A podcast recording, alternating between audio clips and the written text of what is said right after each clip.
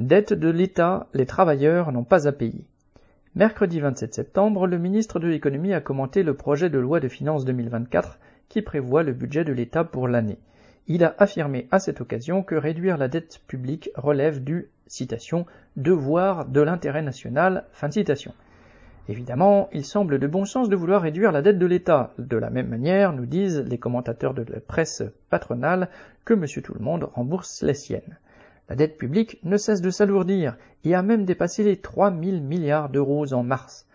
Le gouvernement prévoit donc d'emprunter sur les marchés la somme record de 270 milliards pour l'année 2023 afin de colmater ce déficit vertigineux.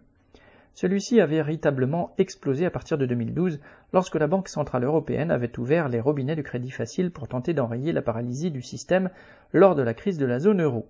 Depuis, la dette a continué d'augmenter de manière spectaculaire lors des crises suivantes Covid, guerre en Ukraine. Bruno Le Maire prévoit 16 milliards d'euros d'économies pour 2024, réalisées presque en totalité par la fin des aides énergétiques, le fameux entre guillemets bouclier tarifaire mis en place en 2022. Autrement dit, l'explosion des factures d'électricité des travailleurs va financer la réduction du déficit. Mais cette dette, ce ne sont pas les travailleurs qui l'ont faite, elle n'a pas servi à ouvrir des lits d'hôpitaux, à embaucher des soignants, des facteurs ou des enseignants. Ce sont les cadeaux aux grands patronats, les subventions versées aux plus grandes entreprises qui ont creusé le déficit de l'État. Que ceux qui sont responsables de la dette, les capitalistes et les classes riches, la payent. Camille Paglieri.